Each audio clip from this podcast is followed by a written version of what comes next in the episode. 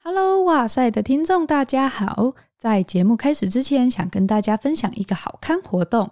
今年的中秋节是九月十号，就是一个月以后，时间刚好会在礼拜六，非常适合修揪烤肉。我们收到日本云雀餐饮集团的邀请，就是那个旗下有涮乃叶、古拉爵、横滨牛排的品牌，大家应该有点熟悉吧？我们抢先帮大家试了中秋节的六人豪华套餐烤肉组合。必须要说，内容真的是超级无敌澎湃又美味，有菲力牛排、猪五花、唐扬鸡、一夜干和鲜虾。如果觉得吃肉太腻，还有水果玉米、节瓜、杏鲍菇、甜椒，甜点还是日式糯米团子，总共有十七个品项。我们六个大人根本吃不完，非常饱。那当天呢，还有拍宇哲当型男大主厨的影片，大家可以到哇塞的限动去看哦。而且这个烤肉组的料理方式非常容易，部分的肉都已经用秘制酱料腌制完成，所以直接烤熟就可以吃了。像我平常工作实在很忙，没有时间到处采买这么多的品相，有云雀集团帮我传本本，就真的方便很多。特别是最近物价都涨得很凶，云雀集团发挥它的采购优势，可以用超值优惠的价格就买到新鲜的食材。我觉得就算是一组买回来当日常煮饭的存粮也非常划算。那这次的优惠不得不推的就是，只要加一元，没错，就是一元，就可以获得烟香草拌鸡两份，等于就是一整只鸡啦。购买方式就是到云雀国际旗下品牌的店铺现场去预订，我们会把店铺查询的链接放在资讯栏。这个中秋烤肉组合是限量的哦，最晚预订到九月六号，八月二十六号可以开始在你预订的店铺取货。我真的苦口婆心跟大家说要抢要快，因为去年本来我要分享他们的年菜组，结果我还来不及发文，联络窗口就跟我说已经卖完了。所以这一次我们才会提早一个月就跟大家分享这个消息。另外，云雀国际也提供哇塞粉丝，只要在贴文留言，就有机会获得有甜烧的日本陶杯，满足你无法出国的心。如果有购买中秋烤肉组，符合规定还加码送木村咖啡烘制的绿挂咖啡礼盒组哦。相关资讯和活动办法，可以到哇塞心理学的脸书和 IG 了解更多。最后，感谢干爹让哇塞多活一天。接下来就进入我们今天的节目。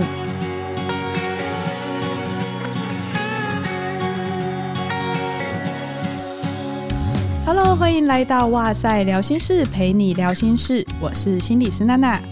你曾经在成长的过程中被羞辱性的言语对待，或是被贴上不堪的标签吗？你常常在人际关系中会觉得很不安。很难相信别人会爱你，而且不会伤害你吗？今天我们邀请到了哇塞大来宾，也是哇塞的好朋友。基本上呢，他的书一推出，就是会在畅销区霸榜非常久。让我们来欢迎 周慕之心理师，耶、yeah!！Hello，娜娜好，哇塞心理学的听众们，大家好。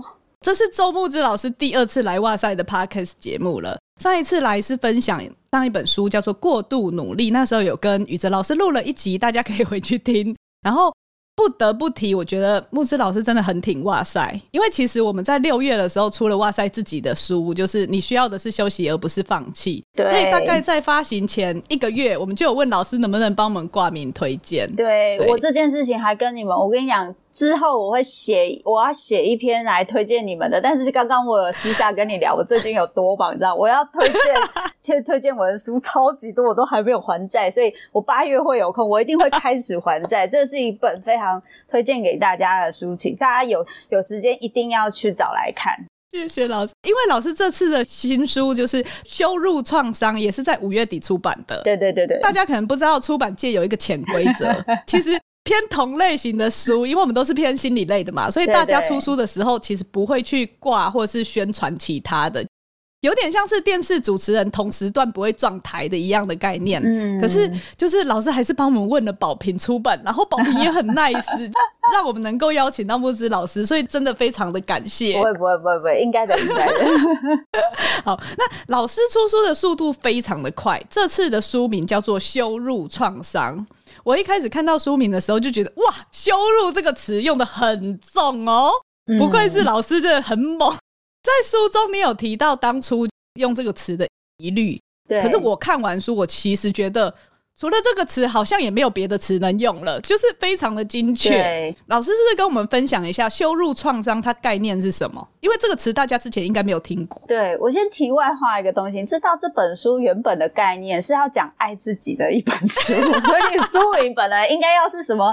为什么你没有办法爱自己，或是要如何爱自己这一类的，应该是要往这个方向走。然后结果结果过了过了大概。一两个礼拜之后，我就突然跟出版社说：“嗯，哎、不对，我好像过一个月，我就跟他们说，我想要写羞辱创伤，他们就吓一跳，嗯，啊，怎么变这样了？但是羞辱创伤之所以要谈，是因为其实我觉得爱自己这个这个概念在这几年其实很很常被使用。我不会把它说是泛滥，因为我觉得当以一个台湾的社会文化来说，当我们的注意力有机会回到自己身上。我有机会更了解自己，然后更能够去用各种方面去看待自己的，我觉得是一件非常好的事情。那即使说在开始做这件事情，可能有些人就会说啊，注意力都在自己身上或什么，可是我觉得那就是一个文化的一个变迁的一个过程，然后一个探索的过程，所以我觉得那都是过程而已，没有什么大不了。可是。在我在呃面对很多人，他在做这个，就是例如说，我要开始照顾自己，我要能够让自己休息，过度努力也是嘛。然后我要能够让自己觉得说，好，那我现在这样子，我要可以善待自己，在那个过程中都有东西卡住，然后那个卡住的东西到底是什么？我就开始一直去摸索。其实这一个摸索，从情绪勒索之后，这本书我就已经一直在摸索这件事。然后我想要找到一个东西，可以去比较大略的去一个文化性的东西，去把这个东西指称出来。因为我认我我的感受是，那不是一个个人性的东西，那是一个社会文化性的东西。然后后来在呃观察很多现象，以及特别是那时候因为重建老师的的粉砖的一个分享，我就发现，就是当重建老师在分享，哎，有一个有一个爸爸就说，就是小孩就是要打。然后分享就是打小孩有多么好用的时候，有些人当然是不同意的嘛。就讲到自己，因为我们在看很多研究都知道，体罚对孩子就是出现的伤害，其实远大于实际上的效果，而且它对大大脑的伤害其实是很永久性的。可是，就很多人就会说，现在小孩都不能打，像我要不是我要不是我被打成这样，我现在不会有这个成就。然后我就看着这个东西，我其实看着觉得很心慌，因为当我今天相信当初我是因为被打成这样，我才可以有这样的成就。我现在在看到孩子不够好的时候。我就像看到以前不够好的自己一样，我要把它消灭。它很烂，它很可恶，我要想办法把它消灭。所以我会用同样暴力的方式去消灭孩子身上的不够好。然后这一个消灭本身其实带有害怕，带有恐惧，带有我的生气。你怎么可以不够好？带有我的愤怒，很多情绪性跟创伤性的东西。但最后我可以全部包起来说，因为我是为你好。我以前就是这样过来的。我这样子现在可以那么好，所以我打在儿身，痛在父心或痛在母心。我做这件事情是正确的，于是我继续去合理化自己，说我现在做这个行为是正确的。然后我对自己在自己挫折的时候，我也是用这种方式去伤害自己。说自己就是很烂、很糟糕，被这样对待是应该的，所以弱肉强食。只要我不够好，我就应该被践踏，所以我一定要变得更好，然后去践踏别人。你看这个是不是一个恶性循环？很像抓交替呀、啊。我对于这种抓交替那种，就是每逢农历七月会发生的事情，然后我们每天都在发生，我特别有兴趣，所以我后来就把这一个东西拿出来。关于羞辱，也就是当我今天去打你或骂你，或是一些表现，我可以去贬低甚至伤害你的人格特质。最麻烦的是，因为我们权力位阶的不同，所以当我做这件事情的时候，你是会把我伤害你的东西纳成你人格特质的一部分，这就变成创伤。也就是说，如果今天我们是平辈，或是我其实比你弱的，我今天如果比你弱，我骂一句说。你就是没有用啦，然后呃，这其实对我没有什么影响。我觉得哦，好哦，说不定还可以说对你说的都对，然后他还会有被羞辱的感觉。但是如果他今天权力位阶比较高，他是老师，他是教授，他是我爸妈，或是他是我的老板，当他对我说一些伤害的话的时候，我是不是很容易会自我怀疑？会相信，有时候甚至会相信，会不会他说的是真的，他就会变成我人格特质的一部分。当然，这不会单次性，这是一个比较长期性的一个经验，所以最后这个羞辱创伤才会被这样定掉。就像老师刚刚提到的，这个好像是台湾或华人社会很常见的一个从小到大的共同经验。是所以我在看这本书的时候，我也是点头如捣蒜，就对对对对。但这些。不管是比较轻蔑式的批评或责备，还是这种我们说有目的性的去控制，透过这些言语或是暴力等等的，其实它可能是来自于原生家庭的，虽然大部分好像都是啦，嗯、可是也有可能是来自于师长或职场，就像刚刚讲的权力位阶不等的。嗯嗯、那这里面刚刚老师讲到抓交替，我好喜欢这个词哦、喔，叫我募资就好了，好不好？募资。现在刚好我们节目要上的时候，差不多也是中元节的时候，哎、很有感。就是抓交替这件事情啊，有时候他在行使这件事情的时候，嗯、他并没有觉察到自己正在做什么。然后羞辱这个行为，它被社会文化留存下来，表示它好像是有部分的功能，嗯、只是它这个功能跟伤害比起来。我们会觉得伤害比较大，是是，可是当一个人没有去觉察到这件事的时候，嗯、对一个人或一个社会来讲，它整体造成的影响是什么？而且我们要怎么样让它被发现？嗯，他该怎么样子有所觉察？我觉得娜娜，你问到一个非常重要的问题，那就是一个文化、一个现象，它会被保留下来，它本身一定有意义的，也就是不管它实际上是不是有效果，大家都相信它有效果。也就是，如果以我们的教育来说，当你今天就是你做错事，你做错事，你一定要受到惩罚嘛。然后你受到惩罚的方式多半是被羞辱。你怎么这么笨啊？你怎么这么蠢啊？这么简单的事情你都不会。我发现真的是身边有一些人，他有经验到，或是甚至他自己就是会在告诉你这件事情做错的时候，他一定要加上这些。Plus 就是这些这些语言，就是他不能只是跟你说这件事情不是这样做，你要怎么样怎么样，他一定要讲说怎么那么笨啊？这件事情就是应该要怎么样怎么样，他要用这样的方式，这样子他才可以。第一，他可以发泄他的情绪，然后第二呢，他可以嫌恶教育，就是你因为听到这个话你会很不舒服啊，我听了觉得很不舒服，我下次就会尽量避免去做这件事情。可是，当然，这样子的状况就会出现一个困难，就是如果我太嫌恶这个情况，我太嫌恶，我做错事就会被惩罚、被羞辱的这个情况，我是不是很难去挑战一些新的事情？因为我会很怕犯错。更更甚者，这一个教育形式其实有一个很大的缺点，就是当我今天去骂你说你这件事情不应该这样做的时候。多半我就没有时间教你了，因为我把力气都拿去骂你了嘛，我就没时间去教你，你怎么做会是对的。这是第一种。第二种是我骂你啊，我能力很好，我也顺便可以教你，我可以一边骂你一边教你。可是被骂这件事情是恐惧嘛，我们就会很想躲这个人，对不对？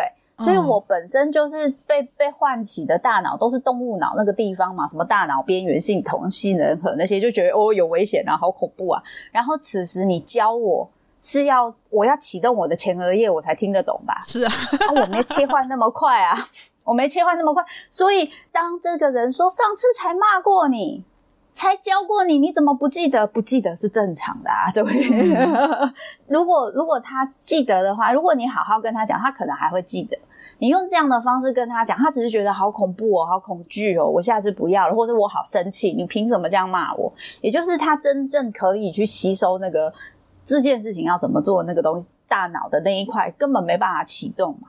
那这样子本身它的意义是什么？可是我们太相信嫌恶教育这件事情，所以你只要不犯错，基本上说你就没有错，就是这件事情就可以在这个社会比较被接纳。所以我们就遇到很多父母到小孩到年纪的时候，就说为什么他都不知道他要做什么？为什么他那么依赖我们？嗯，他都不敢自己做决定，他一定要问问谁问谁，或是需要去求神问卜。因为你看求神问卜，它是一个更更大的一个指引嘛。就是我没有办法相信我内心的声音，因为我小时候相信我内心声音做错事的时候是被骂骂到，就是我是没有用的，我是很糟糕的，我是很笨的。所以我学会一件事情，就是我不能相信我自己，我要去寻求权威的意见。嗯。这就变成是一个整体社会上的一个一个限制。幸好我觉得现在教育越来有一些不同的变化，我觉得年轻人越来越没有这个状态，越来越少。但是这一个文化的习惯，也就是我们从我们的父母或是从我们的上一代去承继的这一个，你需要被骂、被打，然后一定要吃苦。你才会变好，要很辛苦，你才会变好。变好没有在什么哦，我知道了，好哦，没问题。然后我下次就会没有这种，你一定要吃苦，很痛苦，很辛苦，很讨厌这个东西，然后你还是忍耐，你才会变好。我们非常非常相信这一个变好的方程式，所以这个方程式就内建。我觉得像木之刚刚提到的那个，嗯、我们犯错后面一定要带有惩罚吗？其实我们之前也一直在节目中有分享，犯错其实它背后的逻辑应该是，它是一个学习的机会。嗯，可是我们的社会价值观好像常常就觉得，我不骂你两句，我就是觉得怪怪的，你好像就没有机会知道这个是不可以的。是，这个就会造成很多我们说所谓的羞辱的经验，然后大家就越来越不敢去做，越来越不敢展现自己或相信自己的感觉。可是，是同样的，这些羞辱的经验一定会成为创伤吗？因为就像在书里面，嗯、你有提到很多你以前可能被打、被骂的经验，可是你现在还是自由奔放。嗯、那这个差别到底是什么？为什么你可以为自己做出这些选择？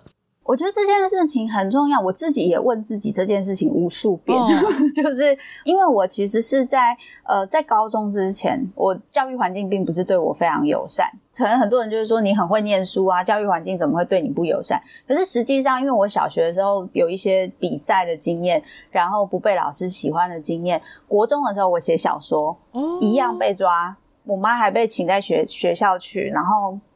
因为那个时候念国三，大家都因为我念私立，大家都没有书可以看，所以我就写小说给大家看，然后还分六集六本，大家还会传阅。然后讲好了，就是说所有的人只要被老师发现，都说是掉在地上，就是掉在地上捡到的，就全部都这样讲。就就有一个同学就很不够意思，就出卖了我，然后我就被老师抓去。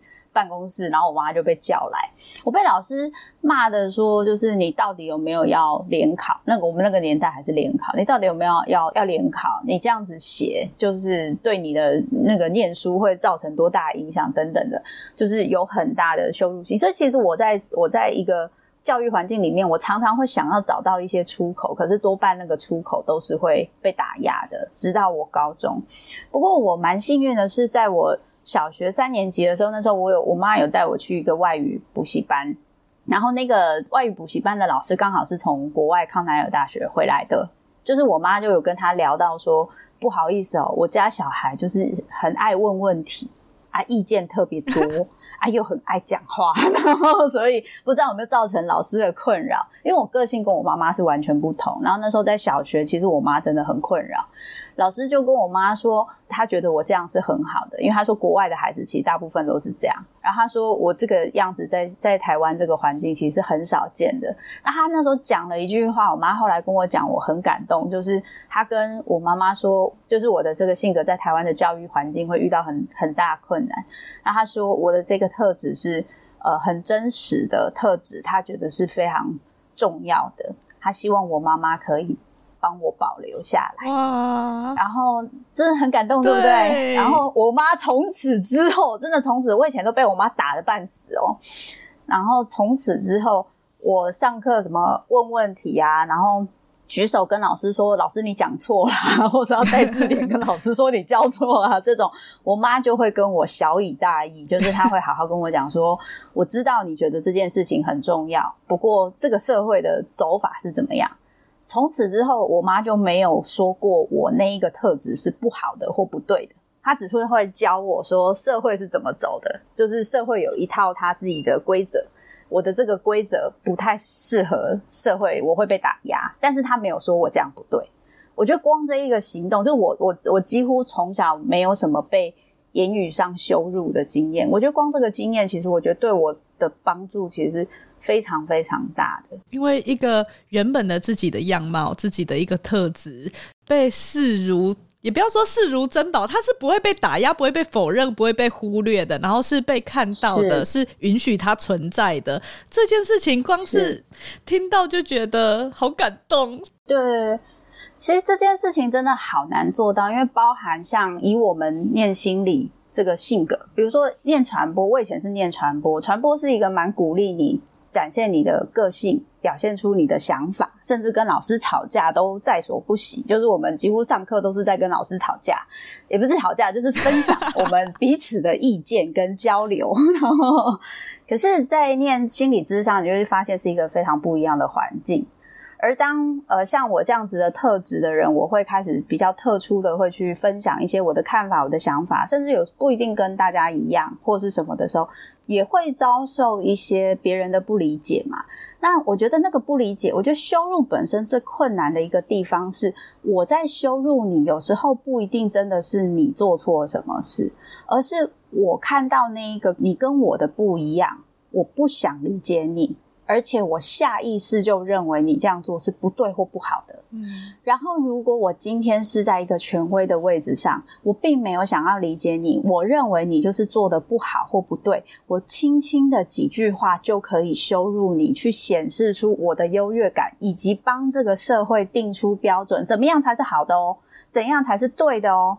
然后你就立刻处在一个无力、跟被设标准、跟被检视的位置。这是修路本身这件事情，它其实就是在定规则，在管理一些事，在管理那一些会出头，然后没有在正确的权威位置位阶上的人。它其实就是一个非常好使用的管理工具。某方面没有意识到这件事情，其实非常容易会把这件事情用于无形之中。刚听到你说那种。我是权威者，然后我不想要理解你，而且我还觉得你错的时候，嗯，如果你把自己放在那个角色上，你瞬间会觉得自己变得好小，好像消失了一样。欸，是是，那种感觉真的是好好难过，好无力哦。然后相信大家在这个成长的过程中，其实有时候我们是很觉得啊，没事啦，还好啦，然后告诉自己这没什么大不了的，然后就过了。嗯，可是如果你真的去愿意。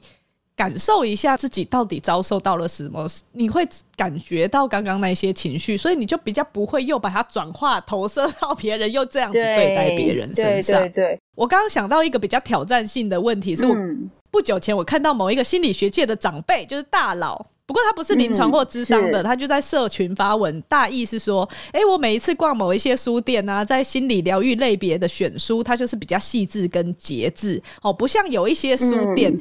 就是都会选一些大喊你受了各种创伤需要被救治之类的。嗯、那我看到他这个留言，觉得他好像有一点，当然也可能是我自己假想了，好像在暗指说创伤这件事情似乎有点泛滥了。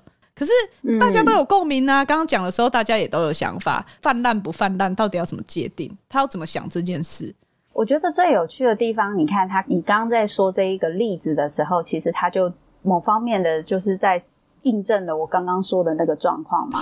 也就是说，一个权威，他对于一个他并不理解的现象，他并没有想去理解为什么现在这一个阶段这么多人想谈创伤。他想用他自己的方式，就是你们就是为了要卖书，所以越耸动的名字，越耸动的状态，就会越有人买。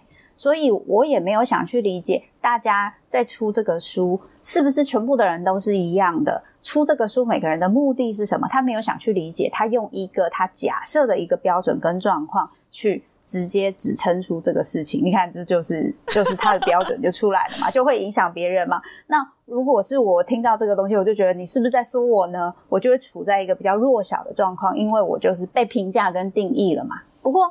如果去掉这一层外面的东西，我们来讲里面的东西。我必须诚实的说，从我个人一直以来在写书，就是有一个习惯，我喜欢把，好，我可以说喜欢，就是我喜欢把那一个在社会下面大家藏得很深。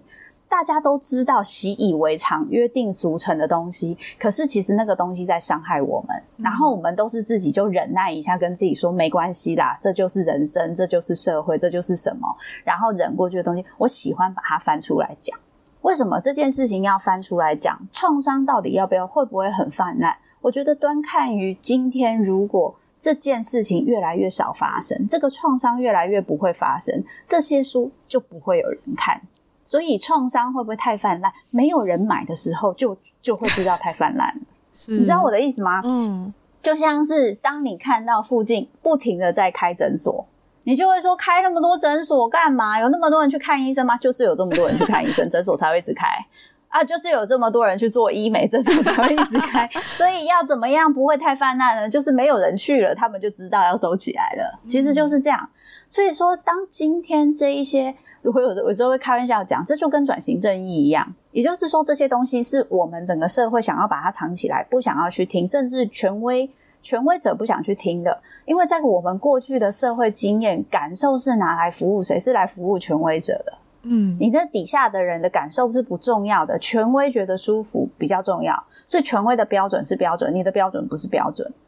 可是我们最近这十几年，其实你可以感觉社会有很大的变动，对不对？每个人的感受，每个人的感觉开始浮出来，特别是自媒体 全部的感受、感觉。当然，这就会出现另外一个问题，就是有些人他可能会因此被霸凌或是什么，这是另外一个问题。那我们可以下次有机会再谈。可是我的意思是，当越多的声音出来的时候，那些平常我只要说一句话或抓一个标准就可以很清楚的人，会不会也会有一些担心？我没有办法控制这些，因为当你创伤把它拉出来的时候。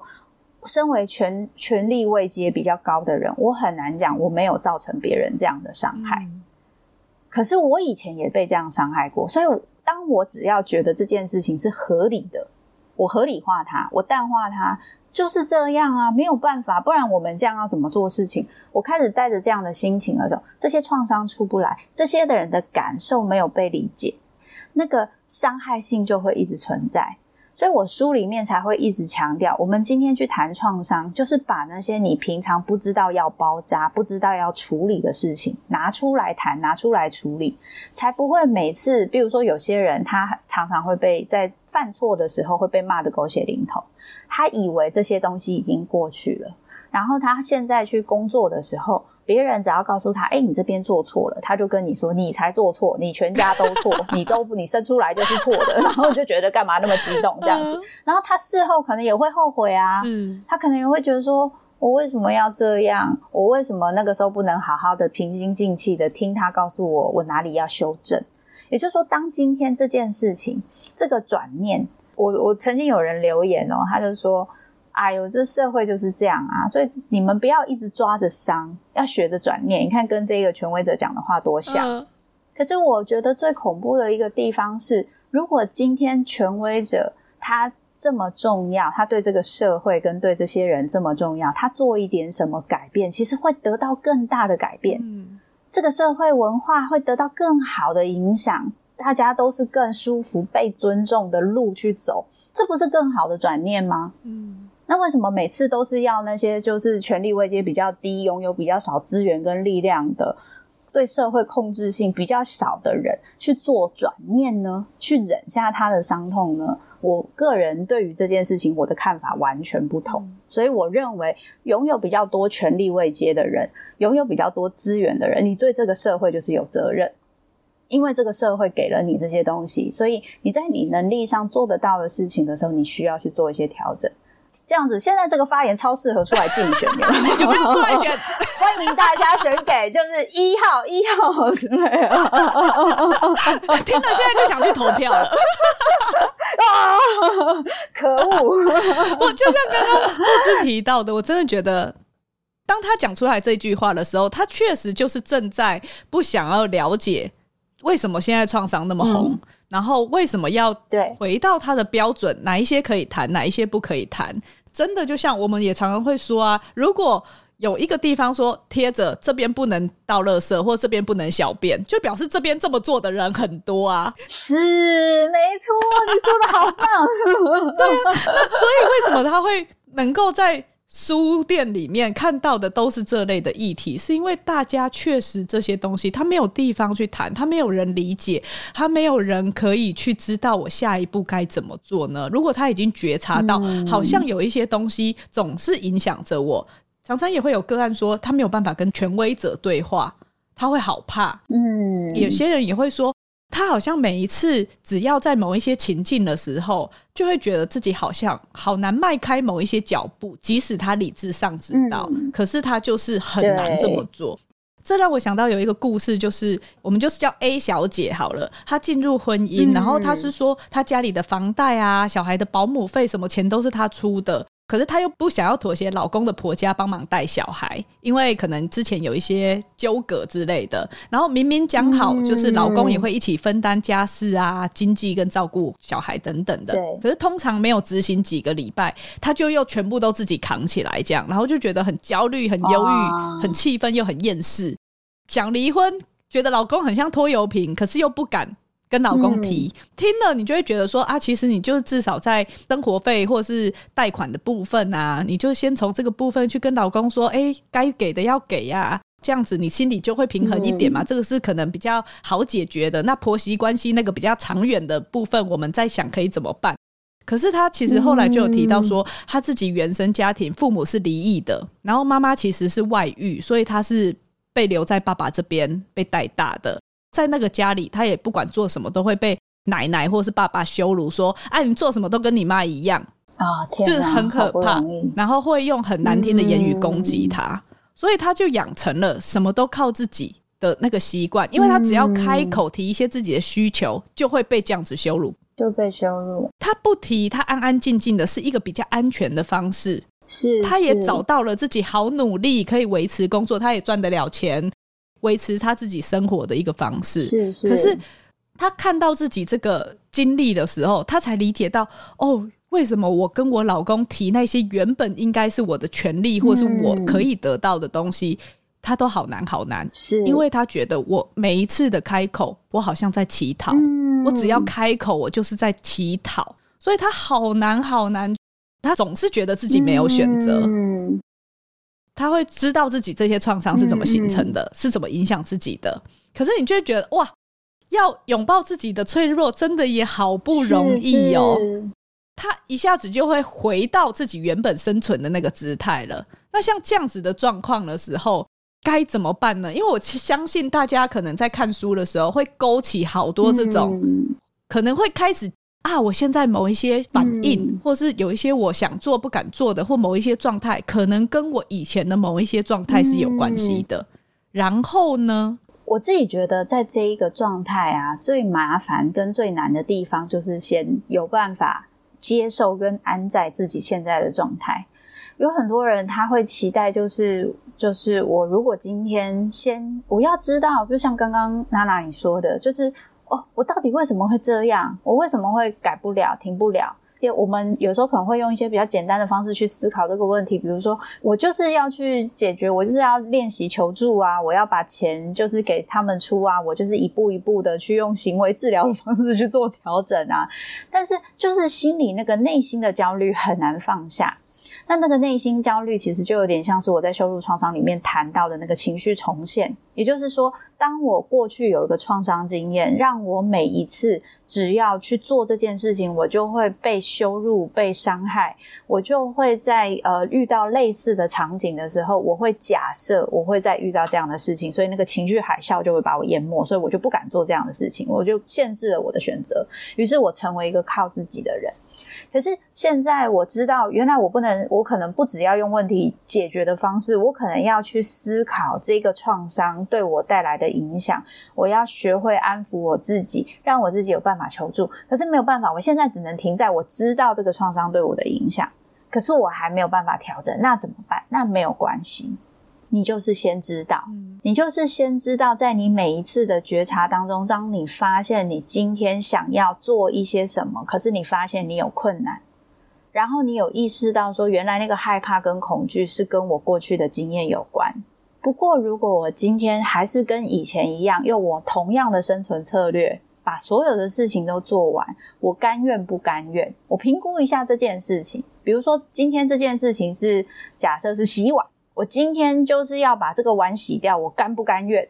嗯，想一想还可以，因为要去处理那个焦虑比较麻烦。我洗洗碗好了，一边洗碗一边还可以感受碗变干净，比较不焦虑。好，那我就去。可是如果我发现不，我觉得我现在有点忍到一个极限，我心里的感受是，即使我其实很焦虑，但我觉得。要去做这件事情，我会觉得很不甘愿。如果在这个时候，你的愤怒跟你的感受有可能会让你主动去提一点，不要让自己太满的时候提，就是我有一些感觉的时候，我就试着提提看，就让自己还有被拒绝的空间。也就是说，你可能提了，对方不一定完全会答应你。可是他，如果你是在一个一定已经受不了的状况提，他不答应你的时候，因为他也有他的状态嘛，他不答应你的时候，你就会翻脸啊。可是如果今天你还有被拒绝的空间，他不答应你，你还有办法好好听，然后你还有办法跟他就是协商说，那不然下次怎么样你做？然后你发现他给你一些不同的回应，你把这个感觉记起来，这样子的讨论会比较有机会。就是对你本身是有帮助的，也就是说，你可以一边疗伤，一边让你自己不要那么害怕。可是你一边要去尝试做这一些互动，去确认现在在你的生存环境里面，这个人跟你的父母是一样的吗？他可能不一样哦，他会给你不一样的反应哦。那你如果想要得到比较舒服的互动跟结果，你要怎么跟他互动会成功呢？这个部分是必须要一次一次去摸索的，所以。如果不行的时候，发现我真的做不到的时候，去骂自己说：“你为什么已经知道了，你还做不到？”这件事情也是没有帮助的，因为我们刚刚已经说过啦，羞辱是没有帮助的嘛。所以这时候就跟自己说没有关系，至少我还有靠自己的这一个生存策略。那我就看我能做到什么程度。我不行的时候，我就问问看其他人可不可以帮我。我行的时候，我就自己来。然后我自己越来越去听我心里的声音，我觉得这个部分会是调整上稍微比较有弹性的一个方法。但是我我我必须诚实的说，去面对跟调整这个过程真的很不容易，连我自己都有好多知道做不到。就像我自己在书里面分享一些我的经验，我现在对人际还是很焦虑啊，我只是比较知道那个焦虑上来的时候，我第一时间先怎么做。可以让我可以不这么焦虑一点，但是那个焦虑还是存在的。我觉得刚刚讲到那个给拒绝一点空间，我好喜欢这句话哦。谢谢谢谢。因为有时候就会担心被拒绝，嗯、然后被拒绝好像就天翻地覆，我罪该万死，都是因为我不好才会被拒绝。可是拒绝这件事情，其实是对方有他的状态，对方可能有他的想法，他拒绝的可能是这件事情。我们如果今天是彼此尊重的，那每个人都有拒绝的权利。是，拒绝了也不代表他不爱你，等等的，也不代表你没有价值。所以。我觉得给拒绝有点空间这句话真的好棒，变成这一集的 slogan。但我觉得能够能够给这个空间，也一定是我们对自己是有一定的信任，嗯，也对对方有一定的信任。我信任我自己提出了这个需求，没有什么大不了的。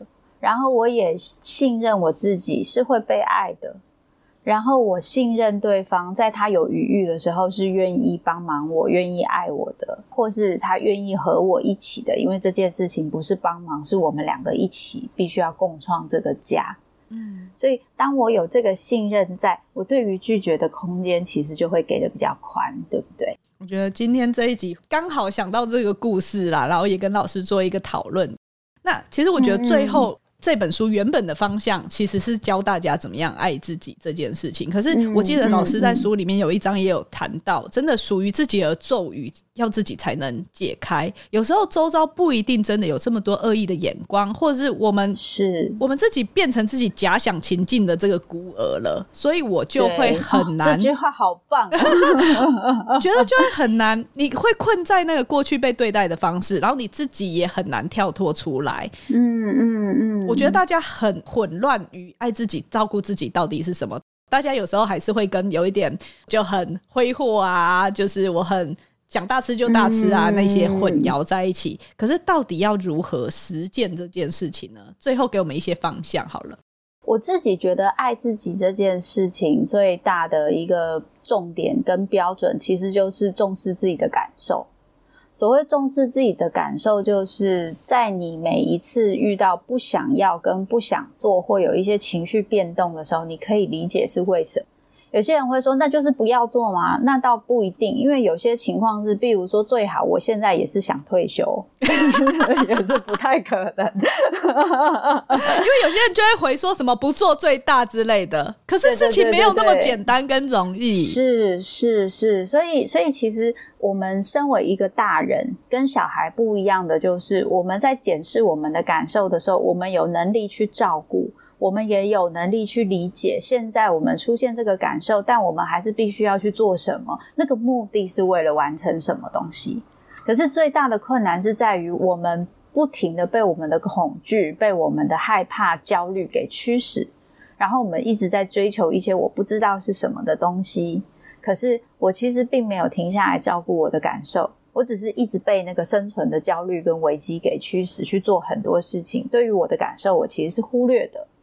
然后在我要照顾我自己的感受的时候，因为我也很少真的去照顾那个感受，所以我觉得那个感受后面藏的那些东西太恐怖了。我可能会大哭，我可能会觉得很伤害性，我可能是觉得很痛，我好害怕。所以我要去照顾那个感受的时候，我就换个方式去买东西跟吃东西等等，因为它是一个简单的可以处理的方式。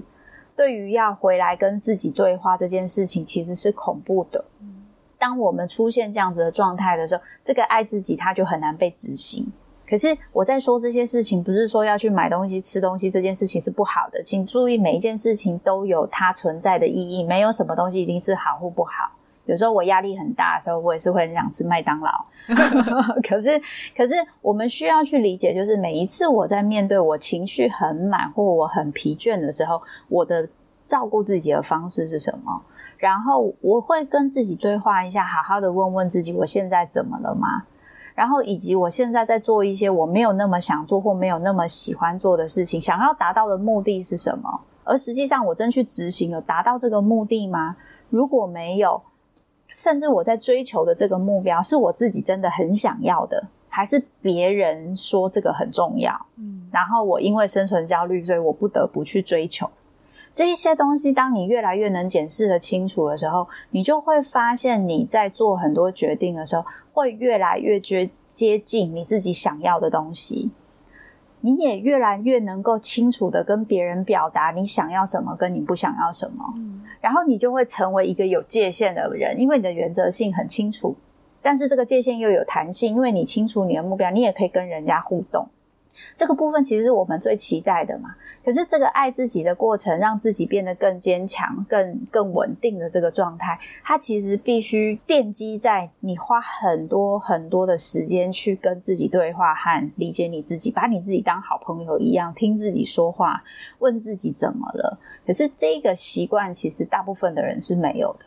我也是念了智商才开始学这件事情，所以。我自己觉得，所谓的爱自己，倒不如说，如果我们再稍微调整一下，就是你怎么样更了解你自己，然后挺你自己。嗯，也就是在你人生的一些决定跟你要做什么事情的时候，很多人会告诉你这样做是不好或不对的。就比如说，比如说我要写什么东西，或是我要做什么事情，我一路上也不是没有遇过被批评的声音。那老实说，批评的声音不但多。而且有很多可能是我尊敬的权威说的话，甚至有些人跟我关系是好的，可是我必须理解到一件事，那就是他的年代跟我年代的不同，以及他跟我性格的不同，以及他想做的事情跟我想做事情的不同，我不是他的延伸。嗯。所以我必须要在这一条，就是像你刚刚说的，我们自己都是自己假定情境的孤儿，这个事情是状况最差的。可是再换句话说，我们都是自己路上的孤儿。你要怎么找出自己那条路？你有可能会走得很孤单，可是你要怎么确定？你必须不停的摸索，你自己就是自己的伙伴。你必须跟你自己对话，你必须理解你自己想要做这件事情，想走这条路是为什么，然后去挺你自己。寂寞的时候去找人取暖也是一种方法。可是你在你自己身边去了解你自己的声音跟心理的感受、需求这些东西，永远都是最重要的。这样你在跟别人互动的时候，其实你会很清楚，别人跟你互动也会很简单。嗯，然后你会从别人这边得到一些回馈跟能量的时候，你就会对自己感觉更好。爱自己这件事情就会变得更容易，然后它就会变成一个正向循环。我我好喜欢最后讲到的那个挺你自己，然后让它变成一个正向循环。因为我们真的在不管是在智商日历程，或是我们其实也都还在学习怎么样爱自己这件事情上。嗯，我自己感受是真的，你自己在某一些时刻，你觉得你的情绪好满，或者是你正在很不甘愿的做某一些事情的时候，如果你能够静下心来问问，这真的是我要的吗？那其实真的很辛苦，这件事情它不会是阻碍你前进的原因，因为你知道自己正要做什么，真的，而且你会可以跟身边的人去沟通，怎么样子去完成，去符合或是互相配合，达到你这个目标，然后你就会在这个过程中感觉到自己。是真的值得被爱的，是有价值的，你是喜欢自己的，然后它是一个正向循环，你身边的人也会看到你就是亮晶晶发光的样子，他们也会投入一起，大家都是一个正向的循环。嗯，爱自己讲的很像很虚无缥缈，但是如果你真的实践了，你会知道自己走在那上面。对对对，而且爱题外话，爱自己还有一个很大的特色，所以遇到会伤害你的人，如果是你经历过修路创伤的人，会觉得那样子很危险吗？你就会想把它捡过来，不停的检视自己有没有做错事情，然后不停拿他的话继续伤害你自己。就会用一个比喻，就是有人箭射向你，他不一定有射中，可是你会把它捡起来照三餐戳自己，然后一直插在自己身上。对对对对对对，然后再来找心理师说：“哦，这个洞怎么这么大 之类的。”心理师表示这样。但是如果我们今天真的是站在自己这一边，我有我自己的标准，我会检视，我会检视。